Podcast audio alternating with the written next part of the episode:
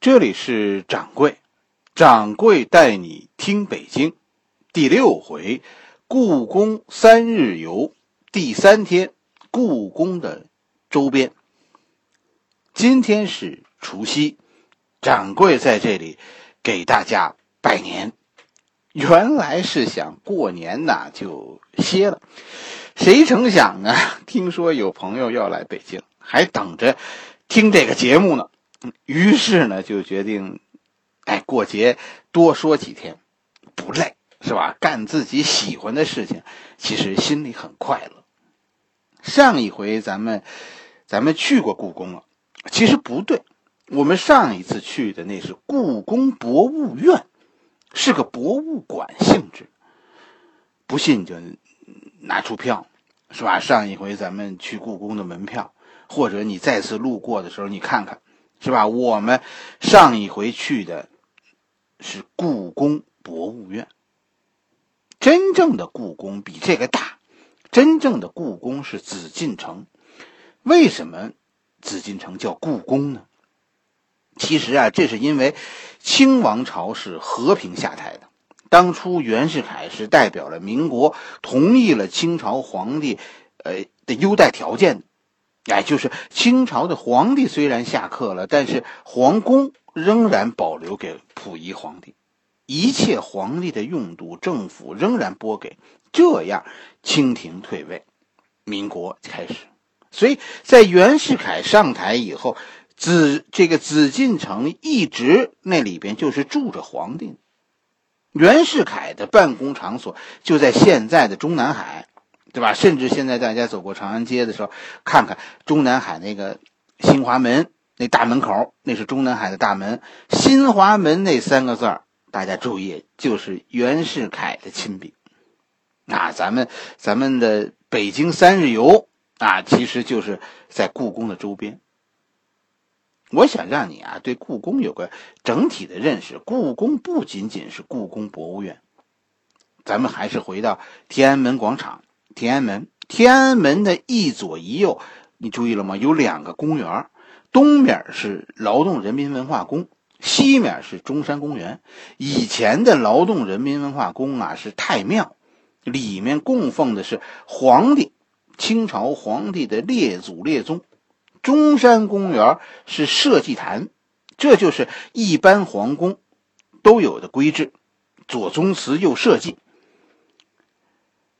宗庙、太庙是吧？其实太庙是是它的正式名称。这个太庙啊，我跟你说是值得大家看看的。以前张艺谋就曾经在这里导演过一场引起世界关注的歌剧《图兰朵》，是吧？掌柜不太喜欢张艺谋的电影，我觉得张艺谋不是一个特别会讲故事的人，他讲故事老让你觉得不够专心。是吧？但是作为一个西北人，他对那种空旷、那种大空间的展示，真的是是中国找不出第二个的。他导演的奥运会的开幕式，是吧？以及他导演的这场《图兰朵》，还有杭州的咱们最近看的 G 二零的那个表演，啊，那都是对大空间的理解，真的是太棒了。大家可以找出《图兰朵》那场演出的录像。是吧？然后你再游一游太庙，哎，劳动人民文化宫真的是太棒了。太庙啊，这个大殿呢，应该说是受委屈了。要是放在别的地方，是吧？就就它这个建筑的规模，它一定是一个五 A 的景点，甚至于因为它会设立一个五 A 的景区，但是它偏偏在故宫，它偏偏就挨着太和殿。哎呀，这就让他让他受委屈了。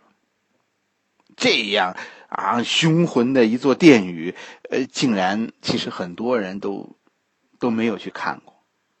哎，我把它作为今天照亮你眼睛的第一站。今天的第二站，其实大家应该去去中山公园。他因为孙中山病死在北京啊这个事件而得名，完全看不出社稷坛的意思了。是吧？以前中山公园就是设计坛。其实我跟你说，看不出来，这才是最大的看点。这设计那是清朝的设计，民国把它彻底毁去了，然后呢，然后改为和平公园，在里边搞一个哎和平的石牌楼，号称叫什么叫公理战胜，是吧？其实这背后是都是封建迷信。关于这个和平的和平牌楼，是吧？咱们以前讲过他了，这就是那个克林德牌了。哎，在这里咱们就就不多讲了。有有兴趣的朋友，大家去听听掌柜说的东郊民巷。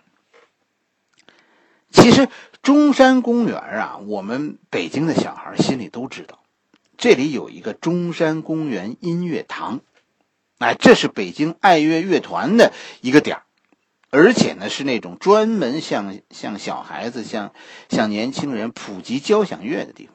不知道有多少人因为因为这里啊喜欢上了西方的交响乐，掌柜让自己的小孩学弦乐，啊，就和就和这个地方有。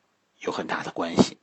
如果你来的时候，你正好赶上这儿有一场音乐会，我觉得千万不要错过，那是运气。实际上呢，咱们说紫禁城，包括我们昨天游览的故宫博物院，也包括今天游览的劳动人民文化宫，加上劳动人民文化宫，还有中山公园，是吧？再加上前天我们游览天安门广场上那个被拆的千步廊和大清门。这是一个完整的，你看到一个宝瓶的结构，哎，这才是故宫。顺着长安街，出了中山公园，我们顺着长安街继续向西走。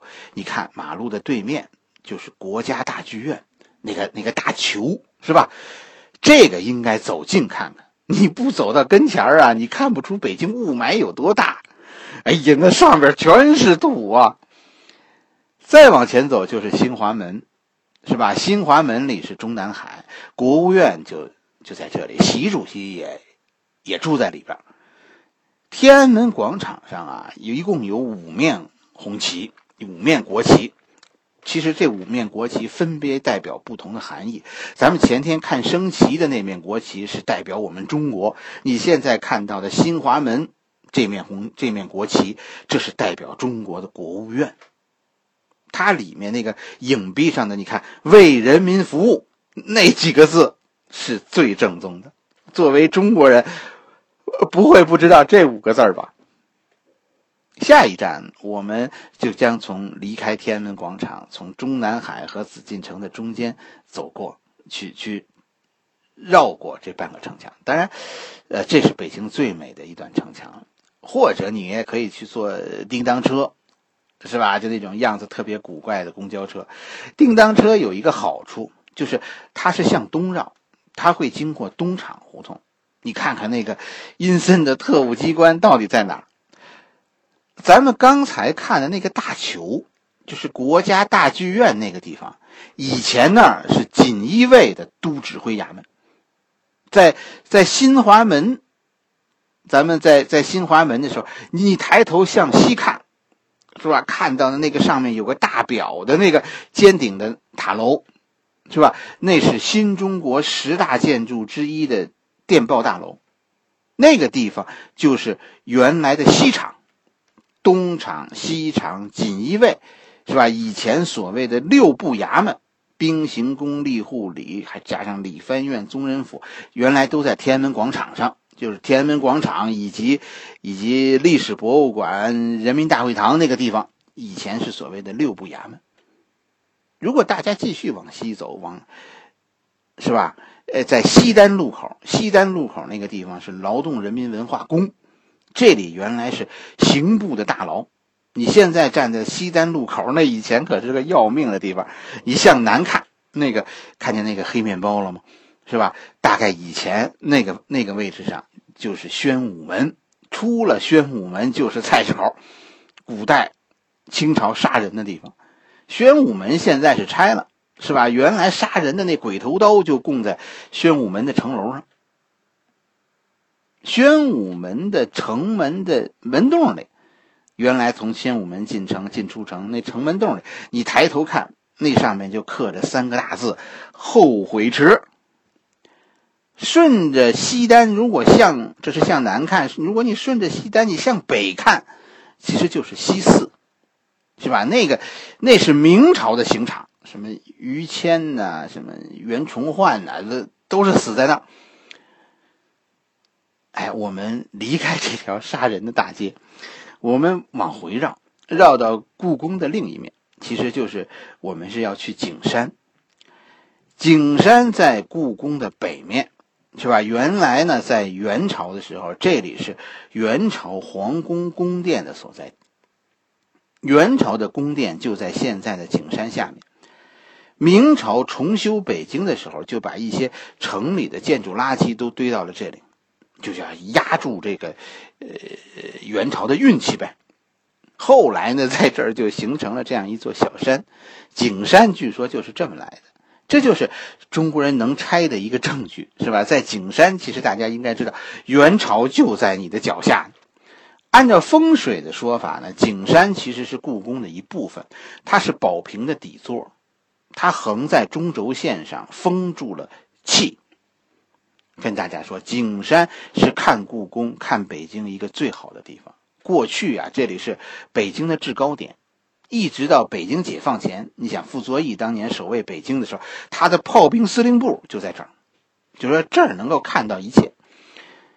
这里那个视野的非常开阔，但是很遗憾的，就是因为城墙现在都拆了，所以所以如果没有人指给你看，其实你站在上面你也看不出来原来北京到底有多大，因为原来的北京现在你找不到它的它的界限。我觉得，可能可能北京这些搞美术的人，啊，都有在景山写生的经历。过去这是这儿的一景，就是画北京，很多画油画的呀，画素描的，就就都在这临摹。因为这里以前是是能够看到整个北京，甚至于北京就是围绕着景山和故宫。哎呀，这里的我跟你说，你看两座白塔。是吧？白塔寺的和和北海的真的是太美。这里看后海、中南海，真的那么安静。最重要的是从这里看故宫，太完美了。你甚至于，其实其实从故宫走过呀，你你可能没有那种体会。就是说老话老说故宫的四个字叫金碧辉煌。其实你走在故宫的里边，你不明白这四个字你看不见多少金碧辉煌，你看到的都是红墙，都是脚下的方砖。只有站在景山上，居宫居高临下，你看到的故宫，阳光下的故宫，夕阳下的故宫，那才叫金碧辉煌。出了景山公园，其实还可以往东走走，是吧？看看，你看那大街的牌楼。是吧？这个地儿叫什么？叫五四大街。为什么呢？红楼就在这儿。现在呢，这是一个博物馆，叫新文化运动博物馆。大家对新文化运动到底有多少了解呢？其实多数人呢都不了解。有时间再和大家说说吧，是吧？它它不是你想象中那个样子。其实我们是误会了五四运动和新文化运动的。这里还有一个五四运动的公园沿着东皇城根大街。听这名字你就知道是吧？这里原来是北京皇城的遗址，皇城根儿嘛，是吧？哎，皇城原来就是一道大墙。转来转去啊，咱们其实我是带着大家在等夕阳。故宫是吧？掌柜其实最喜欢的是角楼。就是你看到的故宫北面，故宫出口一东一西的那两座城墙拐角的角楼，他们在夕阳下的美，真的是值得你看第二次，值得你专门的等待。你看好多照片上都是冰封的河面，或者是铺满积雪，是吧？红墙上角楼这样一个剪影，这张照片应该非常非常经典，我觉得大家都见过。其实那就是北京人眼中的北京，我们称之为“日落紫禁城”。三天的故宫游，我们到此结束。就在日落紫禁城的余晖中，我们走过了天安门广场，我们走过了故宫博物院，我们走了故宫的周边。其实，从文化上，我们走过了明朝，走过了清朝，走过了民国，走过了五四运动，走过了新中国。想一个问题，是吧？一个可能很深邃的问题。通过你的旅游，你能回答我这样一个问题吗？拆在我们文化中的分量，我们为什么一定要拆掉过去，才有未来呢？这个问题，大家走进新文化运动纪念馆去体会，到底什么是新文化运动，什么是五四运动？也许想明白这个，你再看角楼的时候，你会热泪盈眶。有今天的日落，才有我们第一天看到的日出。好了，我们今天的北京就讲到这里，给大家拜年。